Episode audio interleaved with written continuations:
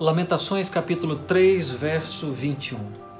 A palavra de Deus nos diz assim: Quero trazer à memória o que me pode dar esperança. A pergunta que o texto nos faz refletir é: o que tem ocupado o nosso coração? O que tem ocupado as memórias, as lembranças do seu coração? Nestes dias, com tantas tragédias e tantas coisas ruins acontecendo, é natural que talvez você se ocupe, se encha de tantas e tantas notícias que vão apertando ainda mais o nosso coração com coisas ruins. A palavra de Deus nos convida a trazer memórias e lembranças de esperança. E a nossa maior esperança é de que tudo isso passará.